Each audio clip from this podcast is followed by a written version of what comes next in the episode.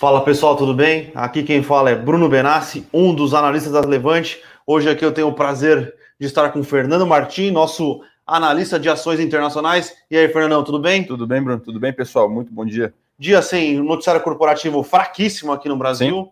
É um pouco fraco lá nos Estados Unidos, mas como a gente teve alguns dados divulgados aí de economia americana logo no começo do dia aqui, às nove e meia, tivemos inflação ao produtor, uhum. vendas no varejo e produção industrial. Trouxe aqui o Fernando para a gente, né, bater um papo, trocar uma ideia sobre a economia americana. Sim. A gente tem debatido bastante aqui, eu e ele principalmente, sobre os vieses da inflação americana. Uhum. É, saiu até hoje uma pesquisa do Bank of America dos gestores nos Estados Unidos. Parece que o Fed conseguiu é, emplacar no mercado que a inflação dos Estados Unidos ela é uma inflação é, transitória, né? É uma inflação de, de disrupção na, na oferta global de, de, commodities, principalmente, e está pegando, Sim. e mais muito provavelmente daqui uns três, quatro meses a situação volta à normalidade, né?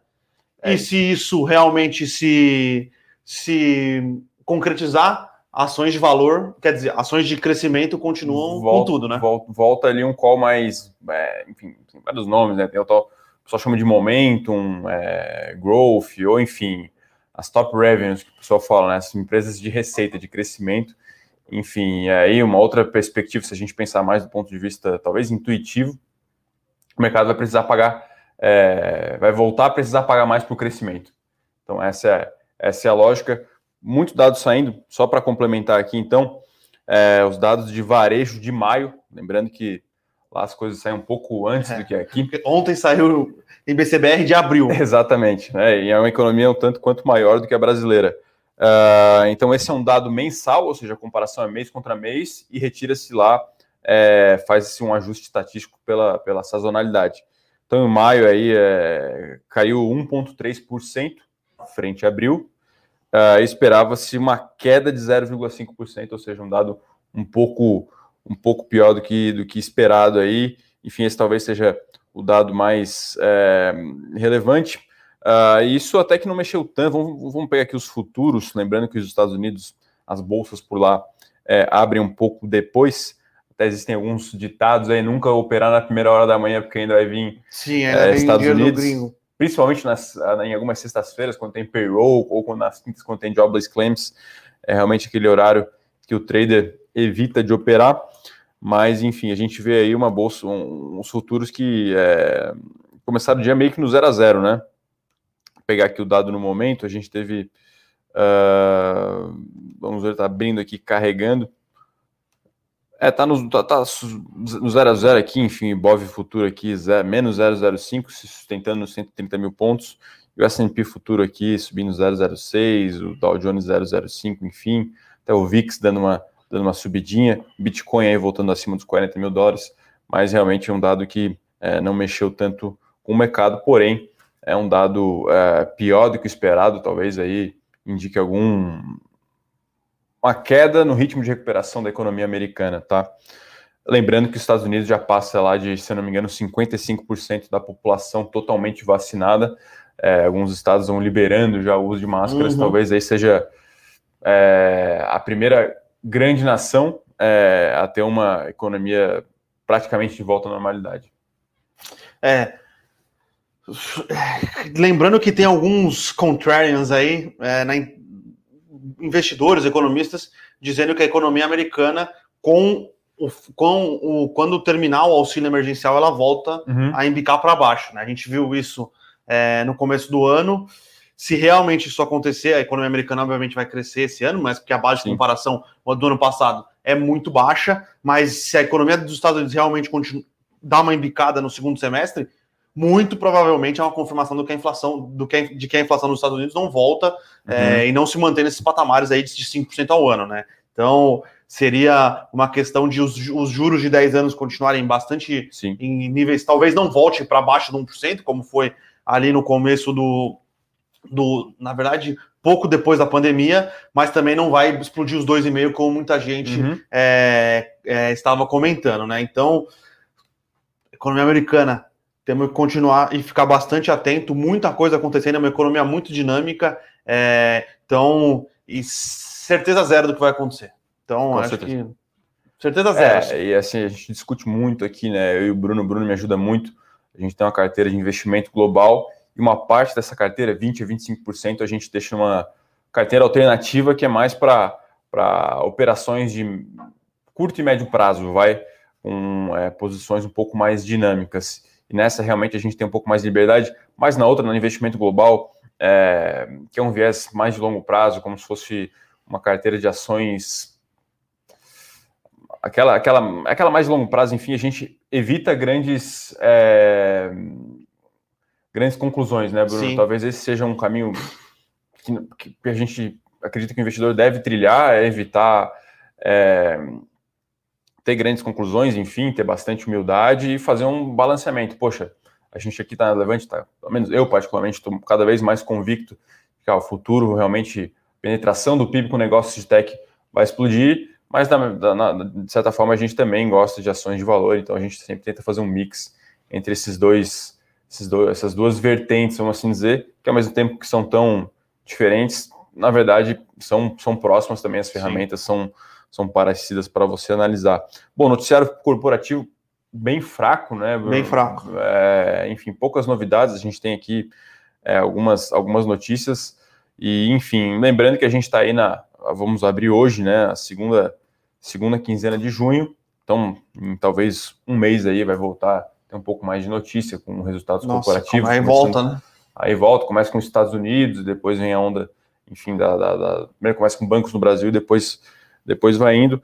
É, enfim, talvez seja a comparação ano contra ano a mais fácil da história, né? Sim, sim. É, o segundo trimestre do ano passado. A base de comparação vai ser ridículo. Foi totalmente amassado. Aí lembrando, né?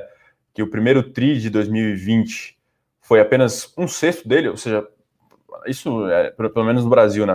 Só a segunda quinzena de março que realmente as coisas começaram a entrar ali em lockdown, enfim, ou seja, foi um sexto do período, mas o segundo TRI foi abril inteiro praticamente, e no meio de abril começou a voltar um pouco, então vai ter muita coisa amassada, e vai ter coisa aí crescendo 100, 200, 300% ano contra ano, ou até quem sabe mais do que isso. Alguns casos, por exemplo, CVC, a receita caiu quase 100%, né? Não receitou praticamente nada no segundo TRI. Então a gente vai começar a ver algumas é, questões interessantes aí. E é claro que talvez até a gente aqui, o mercado como um todo, vai fazer comparações também com o segundo TRI de 2019, tá? Uh, o que temos aí hoje, Bruno? Temos leilão do saneamento? Leilão do saneamento, né? Lembrando que depois da aprovação do, do marco é, marco regulatório do saneamento.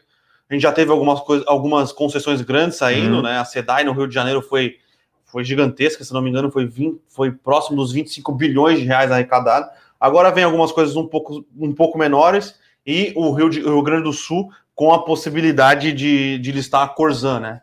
Que é a uhum. empresa de saneamento do, do, do, do, estado do Rio Grande do Sul.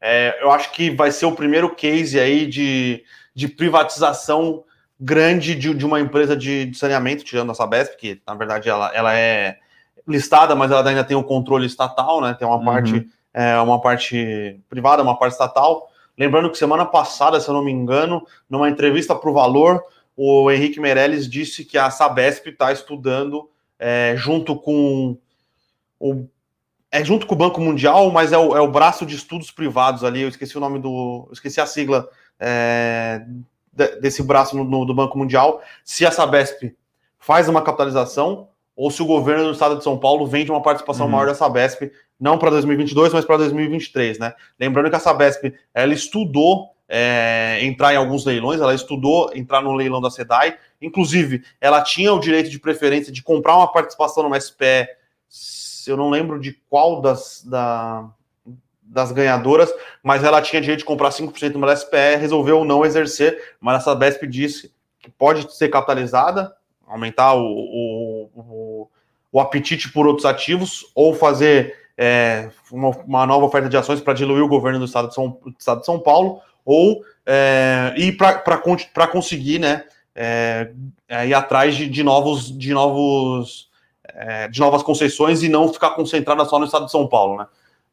Vamos ver o que vai acontecer, vamos ver quem vai ganhar o, o governo do estado Sim. de São Paulo, né? Dependendo de quem for o, o governador eleito, pode se descartar 100% a, a privatização ou a capitalização da, da Sabesp.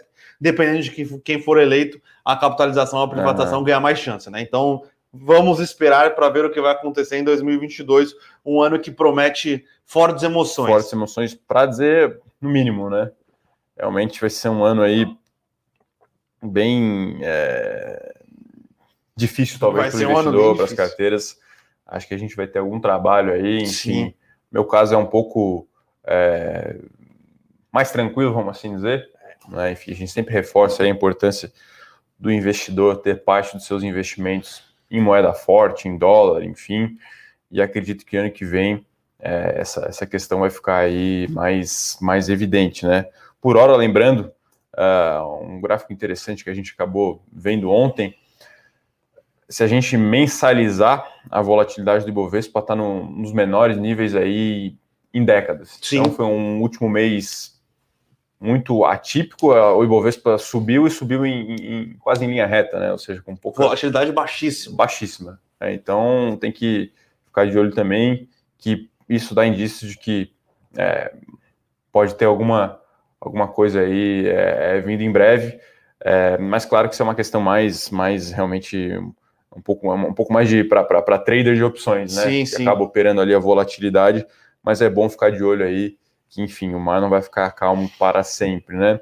Uh, a gente tem mais um spin-off aí do Pão de Açúcar. É uma é, estratégia que tem, tem gerado algum valor, né? Gerado algum valor para as ações da companhia, tá? O, o Pão de Açúcar é, estuda um, fazer um spin-off do êxito. O êxito é a operação é, de varejo alimentar do Pão de Açúcar na América Latina. Uhum. Então, é, o Pão de Açúcar hoje tem 97% do capital social do êxito. O êxito é listado, né? O, o que sobrou do êxito é listado na Bolsa da Colômbia. É, o valor de mercado dele, obviamente, esse valor de mercado é, é bem complicado de, de, uhum. de, concordar que é o valor de mercado, porque tem 3% das ações sendo negociadas, mas gira em torno de 1,5 bilhão é, de dólares, sendo que o pão de açúcar inteiro aqui no Brasil, contando a participação da Cenova, é 2,15 bilhões é, é, de dólares. Né? Então, né, é, realmente você vê que você coloca a participação da Cenova, que é o, o braço de é e-commerce que listado na França, do Cassino, e o Pão de Açúcar tem 34% é, da Cenova. É, então você soma a Cenova mais o êxito, essas duas companhias já valem 40% a mais do que o Pão de Açúcar na bolsa, né? Uhum. Então Pão de Açúcar parece para a gente uma ação muito barata. É, você tem o êxito, você tem a Cenova, e seria que o Pão de Açúcar valesse negativo, né? Uhum. Uma marca que receita aí, se não me engano, é 5, 30 ou 50 bilhões de reais por ano. Marcas fortes, né? O Pão de Açúcar Sim. é uma marca fortíssima, principalmente nos grandes centros. O Extra é uma marca forte. Então, pare... o e-commerce tem crescido consideravelmente forte, é, consideravelmente rápido. Tem feito parcerias, fez parcerias com o Mercado Livre, fez parcerias com o Rappi. É, então, é, parece que está mal precificado. E aí a estratégia de fazer o spin-off é para conseguir precificar melhor é, as ações do, do grupo do, do, grupo Pão de Açúcar como Sim. um todo, né? Uhum. Então fez isso com o açaí, né? Uhum. Açaí, na verdade. É... Açaí ou açaí? Ah, eu acredito que seja açaí, né? açaí, é isso. Açaí, né? açaí né? ou atacarejo gerou muito valor para os acionistas. O açaí hoje já vale mais do que o pão de açúcar, uhum. então parece ser uma estratégia que, que faz sentido, está destravando valor para os acionistas e permite a companhia focar no core business ali, que realmente é, é o grupo pão de açúcar e o extra, né? Então, a gente uhum. gosta. Gosta da, da, estratégia, parece uma estratégia que faz sentido e parece uma estratégia que gera valor para os acionistas aí no, no, longo prazo, tá? E se a gente pegar só o ativo, né? Enfim, primeiro tem esse lado aí da maior precificação, entre aspas, holding, né, na, na, no balanço consolidado, vamos assim dizer. E, mas o ativo puro, o pão de açúcar, vem passando aí por um momento operacional bom, né? Vem Sim. reestruturando as lojas, vem realmente questões micro ali, revendo layout, melhorando a operação e tal. Parece um bom momento, né? Sim. Vem investindo bastante no e-commerce, né? Uhum. Parece que abandonou a, a estratégia do James. Parece que é muito difícil você conseguir estruturar uma operação de e-commerce. Então, o, o Pão de Açúcar percebeu isso e agora parece que vai realmente trazer terceiros para sua uhum. plataforma. Uhum. Então, a gente enxerga como positivo essa estratégia. A estratégia de remodelagem das lojas, boas lojas, muitas lojas aqui em São Paulo do Pão de Açúcar estão sendo remodeladas, Sim. né, para um, é, um layout um pouco mais clean, fornecendo algum serviço uhum. de maior valor agregado. É, o Extra também. Muitos, extra, muitos extras foram fechados. Muitos extras viraram a sair. Uhum. Muitas lojas foram fechadas e as que continuam foram remodeladas.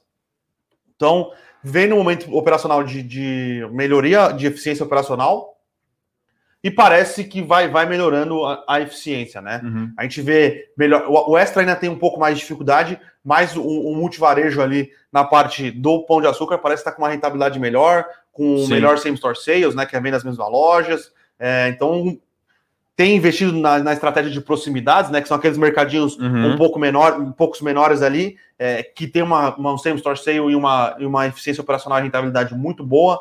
Então, o momento operacional do Pão de Açúcar parece parece ser positivo, tá? Bom, a gente tem uma última é, notícia aqui para fechar aqui o nosso E eu com isso, né? Nossa newsletter matinal que você recebe todo dia de manhã no seu e-mail. Lembrando, né, pessoal, aqui o nosso Morning Call é quase como o nosso E com isso, nosso resumo de mercado. O pessoal aqui acorda cedo para fazer a reunião de análise, enfim, passar o pente fino aí nas principais notícias do dia. A gente escreve aqui, faz as nossas análises é, para você é, receber diariamente. É uma notícia até que não é tão novidade, na verdade são dados setoriais nos Estados Unidos, mais especificadamente sobre o setor de computadores. É, é enfim, é um mercado relativamente é, concorrido, e nesse primeiro TRI saíram os dados, dados aí bem fortes, né? cresceu aí o mercado como um todo, né? segundo aqui dados setoriais, uma pesquisa de uma consultora é, uma consultoria específica, cresceu 73% ano contra ano. Então, realmente, o mercado bem aquecido. A Apple cresceu 36% a sua fatia. E outros, outras marcas, como por exemplo, é, aqui ó, a HP, hein, quem diria, hein? A boa e velha HP cresceu aí mais de 100%. Né? Então, bom momento para a Apple. A gente lembra aqui que a tese de Apple é muito mais sensível ao iPhone. Inclusive, a linha de smartphones, né? A Apple ter adentrado nesse mercado foi o que virou sua chave para ela ser a maior empresa de tecnologia do mundo. É, enfim, esses créditos aí, é, às vezes, é, não. Tem outras pessoas por trás além do Steve Jobs. Sim, por, sim. por trás dessa estratégia, né? Enfim, alguns heróis anônimos, vamos assim dizer. Mas, enfim, é um, em resumo, é um bom momento operacional para o setor. Parece né, que, a, que as fornecedoras, a cadeia de suprimentos, está priorizando os contratos, os acordos com os Estados Unidos. Isso está uma vantagem aí relativamente interessante. E uh, sobre, a, sobre a Apple, né, ela ter aí crescido talvez menos que a média do mercado, fala-se muito aí sobre um dispositivo que é até pouco conhecido no Brasil, pelo menos eu nunca vi, que é o tal do Chromebook, que é um intermediário entre um tablet e um notebook tradicional. Essa eu não, essa eu não conhecia, não. É, um, é, um, é que roda, roda com o sistema operacional do Google, mas quem fabrica os hardwares são, é, enfim, a Dell, a Samsung, essas, essas empresas parceiras, né? E, enfim, parece estar explodindo a venda desse tipo de dispositivo nos Estados Unidos. É assim, a questão de, claro, né, como é muito incipiente, a comparação anual ela é, ela é meio, ela é talvez até errática, mas assim, é crescimento de mais de mil por cento, né? Então, talvez essa nova, esse novo device, esse novo dispositivo esteja roubando um pouco de mercado. É um intermediário entre um computador e um tablet. É, a proposta é ele ser conectado na internet o tempo todo, o tempo todo ele fica conectado. É, enfim, e, e, parece que é muito bom para estudantes. Né? Então, o estudante ali, ele consegue comprar um computador a um custo muito baixo. No Brasil tinha alguns modelos até, a gente cheguei a dar uma olhada ali por mais ou menos mil reais aproximadamente, e ele tem ali acesso amplo, um, um notebook básico um pouco menor, vamos assim uhum. assim dizer, que você consegue navegar, enfim, é, operar alguns aplicativos, então aparentemente vai sendo uma, uma das novidades aí que, que inventaram. Na verdade, não tem muita novidade, né? É, a gente Você tem um meio campo ali com o novo sistema Sim. operacional e vai. A gente tem até uma discussão aqui, quando foi, a gente estava discutindo, acho que mês passado, que uhum. tinha a galera que era contra os tablets e a galera Sim. que era a favor dos tablets, uhum. né? Então a gente teve essa, essa discussão. Sim. Agora, uhum. se o tablet virar um notebook. É, enfim, tem o tal do 2 em 1, um, né? Sim. Mas a grande verdade. O 2 é em 1 um é ruim, velho. É, é ruim, bem, é, bem, é, é acaba ruim, sendo de uma coisa em outra, né? É, mas assim, do ponto de vista de business, a gente viu que a Apple ali 2000, até entre 2015 e 2018 passou por uma, um período assim até de pouquíssimo crescimento.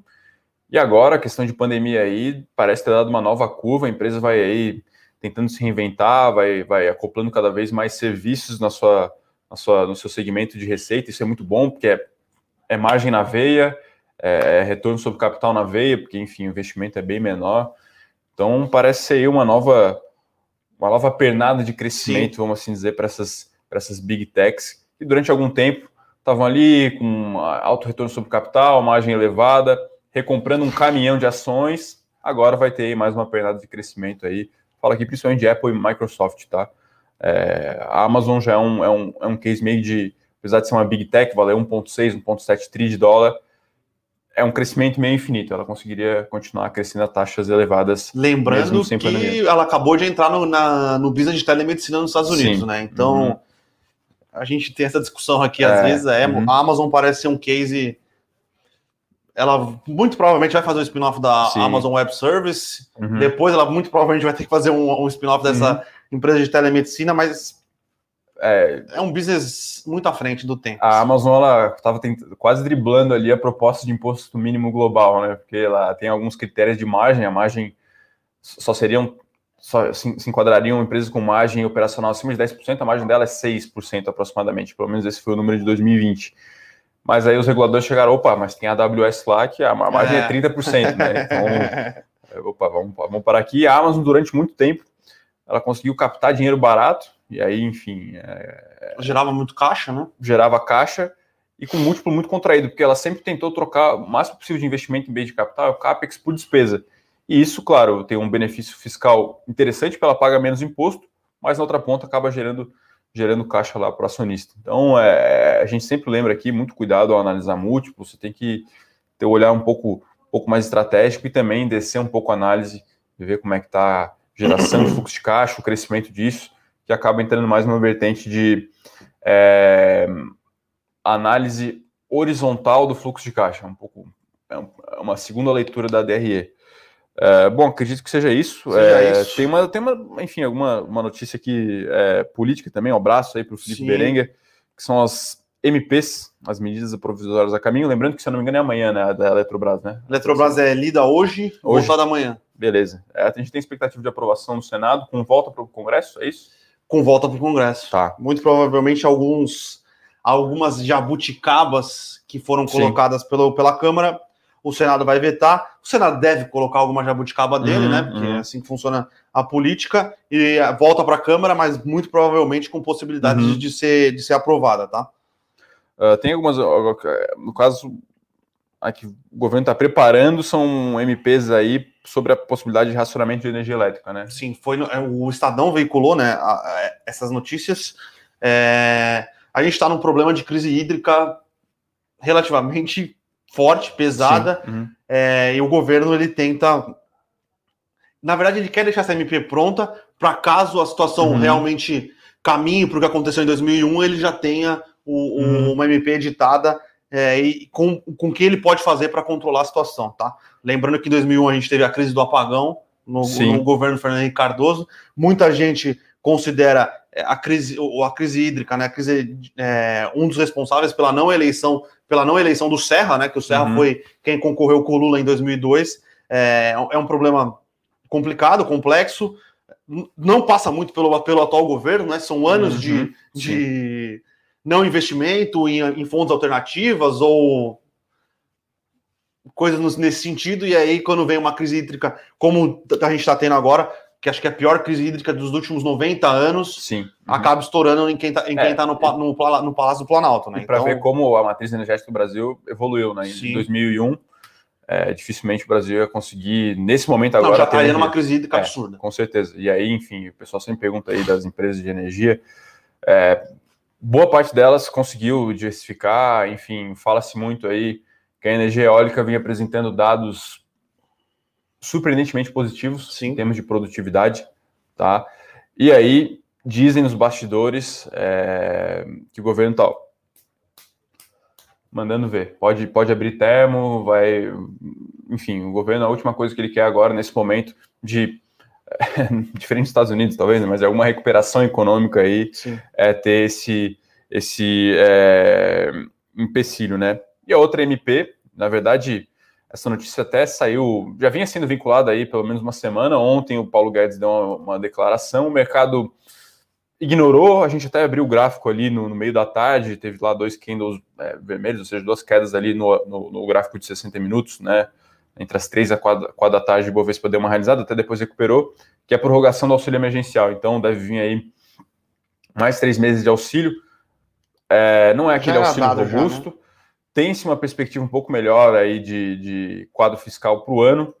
É, enfim, a pandemia ela não arrefeceu, até como a gente imaginava, né? Eu lembro a gente vinha aqui fazer morning call e, enfim, a gente falou, ó, daqui a dois meses a gente acredita que o patamar de mortes pode estar abaixo dos mil. Eu, particularmente, acreditava. A gente está ainda no patamar acima, se não me engano, de dois mil. É, enfim, claro que agora o calendário de vacinação parece estar um pouco mais encorajador. Mas a grande verdade é que ainda tem muita gente, muitos setores é, sensíveis ao consumo fora de casa que estão sofrendo, muita gente ainda desempregada, então é, venha calhar também por algum motivo político, talvez, mais uma rodada de auxílio aí, mais três é. meses. Não vai ser aquele auxílio robusto, Sim, né? Vai ser o 250. Eu acho que a ideia do governo é aumentar o auxílio até o final da pandemia, então seria até outubro, mas já vim com a, a, a perspectiva aí, né, de, de, a MP que vai criar o Bolsa, Bolsa Família 2.0, né? Uhum. Lembrando que ano eleitoral não se pode fazer esse tipo de, de, uhum. de programa, então, e o Bolsonaro sabe que é, é um seria um ativo político para a corrida eleitoral do ano que vem. Então, se estende um pouco o, o auxílio emergencial para outubro, mas já vem na, na, na, bota ali na sola Sim. com é, a criação do, do novo pro, programa de, de transferência de renda. E lembrando, né, pessoal, a gente aqui é, discute muito com o Felipe, com o Rafa, é, essa questão aí dos dos programas sociais como um todo, do quadro fiscal brasileiro, e enfim, ninguém aqui, de forma alguma, é contra esse tipo de programa, né? Sim. Principalmente esses de mais, de mais direto aí, é, de auxílio às classes menos favorecidas, especialmente nesse momento. O que se fala é, é da, da, capacidade do sistema produtivo brasileiro de poder acabar com esse tipo de programa. E aí, é, enfim, entra é, talvez ali a, a encruzilhada, a importância das tais das reformas de produtividade, Sim. reforma administrativa, que já é uma reforma que a gente acha que é melhor do que nada, mas ela é longe de ser ideal. Uma tributária, de certa forma. A tributária está toda atabalhoada, não é... sabe ainda como vai ser, quem vai uhum. ser. Tinha uma proposta muito é, bem definida, bem projetada, que, que foi ignorada pelo Lira, Sim. jogada para o Senado, é, e agora existe essa de fatiar, mas tem que andar junto na Câmara é. e no Senado. Bom, enfim, e aí, claro que talvez a grande, o grande legado que vai ficar desse, desse primeiro mandato aí do governo vai ser a reforma da, Previ, da Previdência, Sim. que até hoje é falada ainda, mais perto do que foi dito, talvez tenha sido não tanto, né? Sim. Saindo agora a MP da Eletrobras também, um baita gol, mas é, esperava-se um pouco mais. Vamos ver aí como vai ser o desenrolar Ano que vem promete muito. Enfim, o ano que vem vai ser um ano de fortes emoções, cara. Nossa. Prevemos é, que em vários desses morning calls, Felipe Berenguer estará aqui. Sim. É, nos ajudando aí a entender todos esses imbróglios aí de Brasília e como isso impacta os nossos investimentos e como que a gente também vai direcionar a nossa carteira.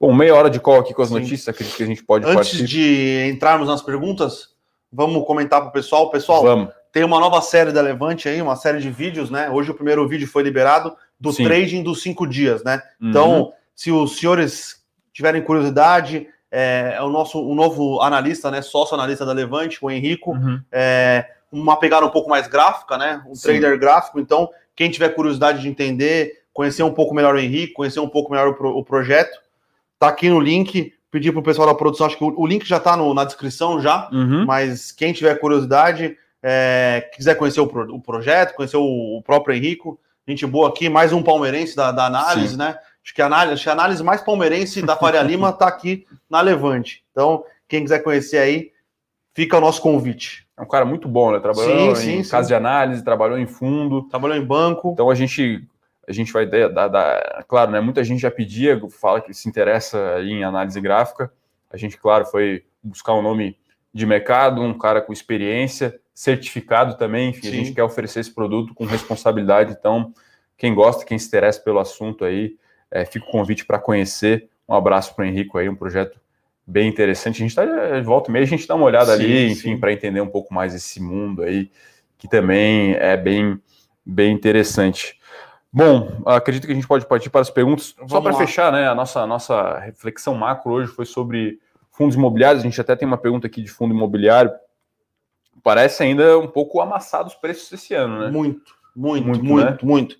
É, eu acho que o trading de vacinação ele vai auxiliar alguns setores, uhum. o setor de shoppings, large corporativo, pensando uhum. na, na, economia como um todo, tá? Serviços, muitos serviços no Brasil são prestados nos shoppings, uhum. varejo, boa parte do varejo no Brasil acontece dentro dos shoppings, lazer, boa parte do lazer no Brasil acontece uhum. dentro dos shoppings, então muitas classes de. Muitas classes não, né? Muitos, muitas coisas que acontecem no Brasil acontecem dentro dos shoppings, por uma questão de segurança, uhum. é uma questão de comunidade. Ele é normalmente os shoppings bem localizados, é óbvio, né? Tem shopping que é mal localizado e aí sinto muito.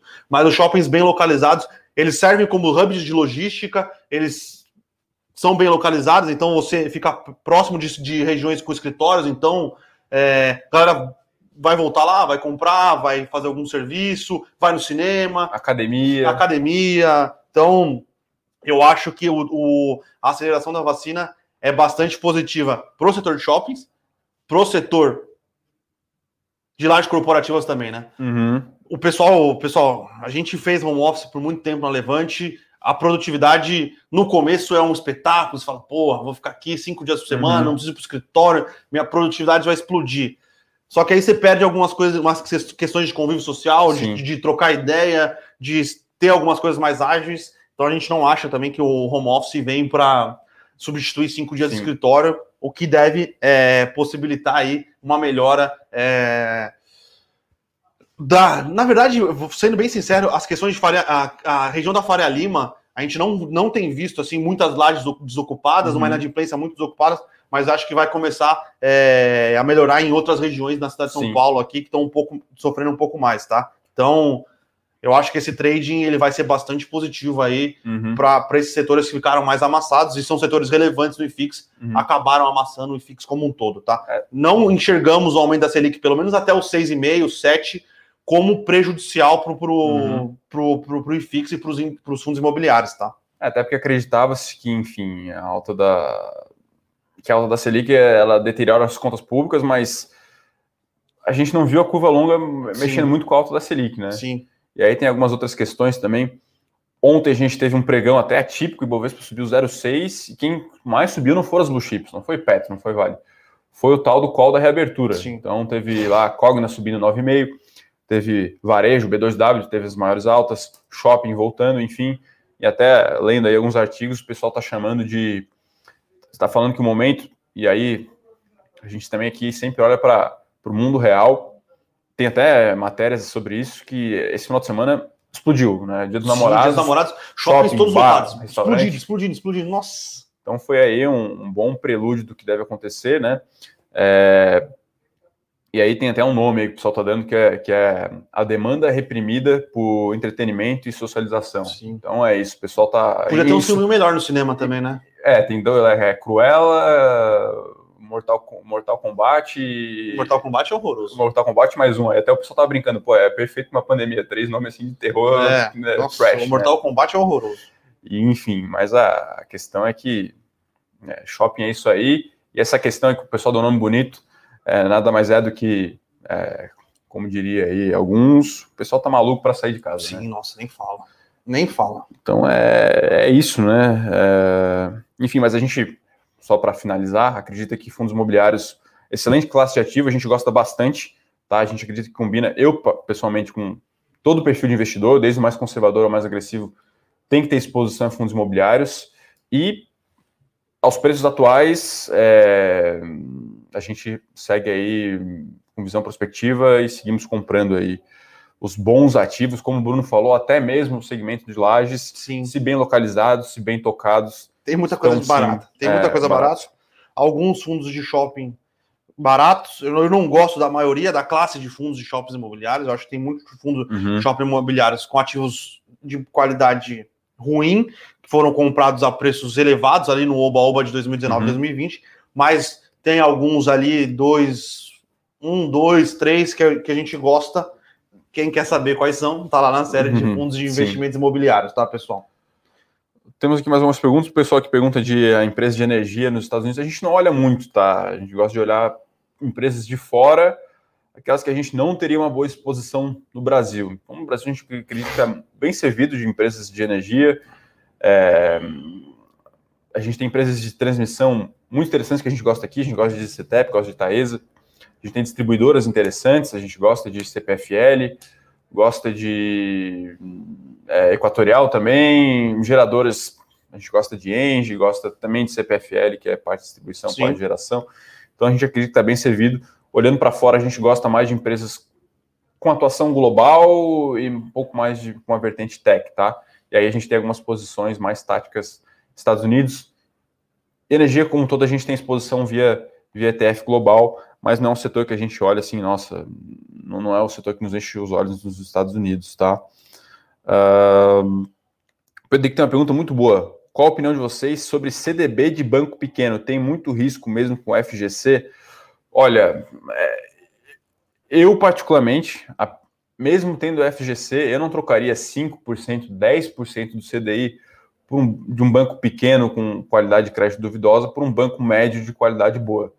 É a minha opinião. Eu também acho, eu concordo. É, durante um tempo eu trabalhei com assessoria, até com gestão de algumas carteiras de pessoa física, e o pessoa física ele, às vezes ia muito na taxa, é muito taxeiro, né? Ah, eu quero esse aqui, ó, 125% do CDI.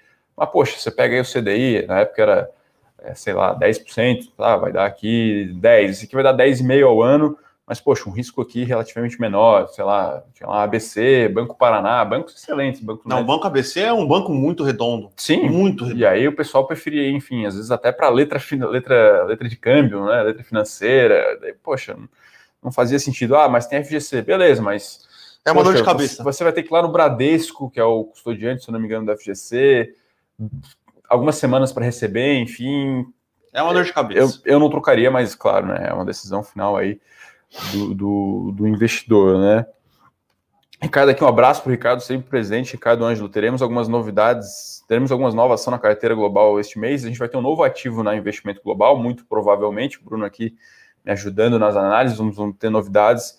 E ações é, também, muito provavelmente, a gente está estudando fazer algumas, algumas trocas aí Sim. nas techs, tá? Então, alguma tech aí deve sair para entrar uma ou duas no lugar. Em breve teremos novidades. Lembrando né, que a gente está com duas ações interessantes aí na Global Trends Day, que é a nossa carteira alternativa, tentando capturar aí desde é, algum, algum retorno, uma, uma ação com exposição na China, outra ao mercado de criptomoedas.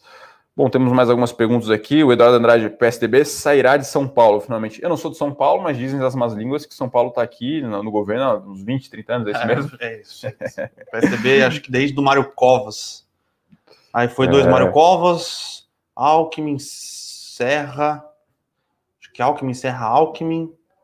Aí veio o, o João Dória.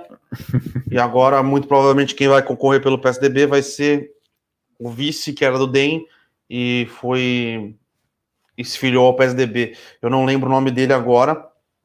É, mas, cara, você pega o estado de São Paulo, você pega o gás do Brasil, parece que pode não ser o melhor trabalho do mundo, mas é, não, é um estado que não está quebrado. Com certeza. Então, eu acho que tem, tem algumas ressalvas aí sobre o PSDB. Inclusive, não votei no João Dória na eleição de 2018, mas o, eu ainda continuo achando que o PSDB é um partido que entrega. Ok, okay, okay. Entrega, entrega, bons governos, é só uhum. a gente ver como é o estado de São Paulo comparado com a maioria Sim. dos outros estados da federação. Márcia, aqui uma pergunta boa. Cogna quase 10% ontem, é verdade, subiu 9,5%. É... Qual será a tendência? As aulas estão voltando? Comenta. As aulas não estão voltando ainda. Sim. Né? Talvez seja a última aí. É... A última volta, né? Talvez. É. As aulas na, na, na, nas prefeituras voltaram. É mais para criança. É mais para né? criança. Você não consegue ter você não consegue ter a mesma produtividade com o ensino à distância e tal. As universidades, as públicas, eh, tem muita pressão para não voltar.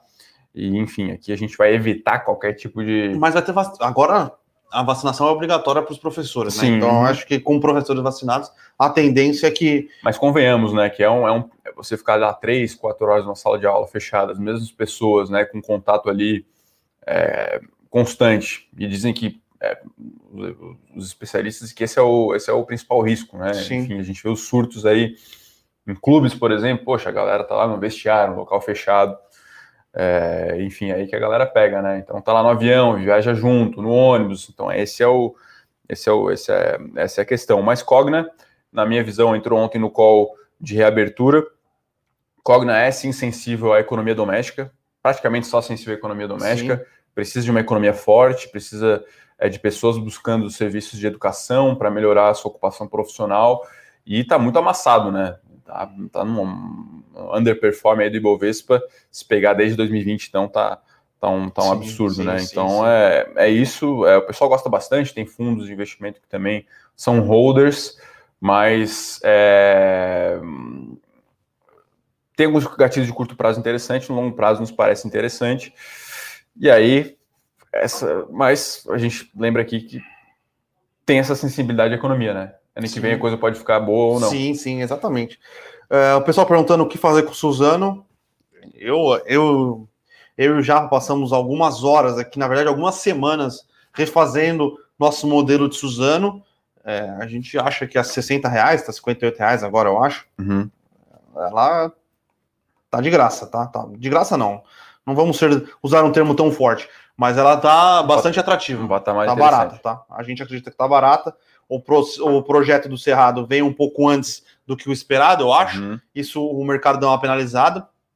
Porém, é um projeto gigantesco, é um projeto que torna. A Suzano já é a empresa mais eficiente na produção de celulose de fibra curta no mundo, né? Uhum. Fibra, curta, fibra, fibra curta no mundo. É...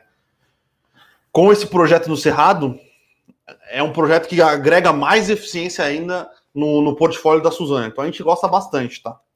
Uh, o pessoal que pergunta de Melios subiu ontem, a gente não acabou não acompanhando. É, enfim, um case interessante é também. Um case um case interessante, um case de Growth Brasil. Raros casos bons de Growth Brasil, mas. É uma já... small caps e ela, e ela tem uma volatilidade bastante alta. Parece também aí já num patamar um pouco mais salgado, não? Sim. Uh, vamos ver aqui mais algumas dúvidas do pessoal. O Eduardo aqui, um abraço para o Eduardo Lima, fala que ainda bem que não tem pênalti na, na, análise de investimento aqui da Levante. É, o Luiz Adriano realmente é, mas... tá caro o salário, né? É que o Palmeirense está acostumado a ganhar, né? É... Pelo menos a gente chega lá, né?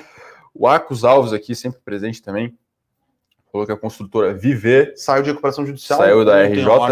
Ou Enfim, hoje. a gente não acompanha tão não de perto case, special cases, tá? É uma ideia de uma possibilidade aí, enfim, a gente começar a acompanhar um pouco mais de perto, mas a gente acredita que é um risco muito alto, a gente sempre tenta ter bastante parcimônia com as recomendações, Sim. afinal de contas é o patrimônio do investidor que ele ele trabalhou, ele guardou, ou enfim, é, os seus ante, antepassados fizeram é, fizeram isso, então a gente acredita que a maioria dos casos não são não são interessantes, tá?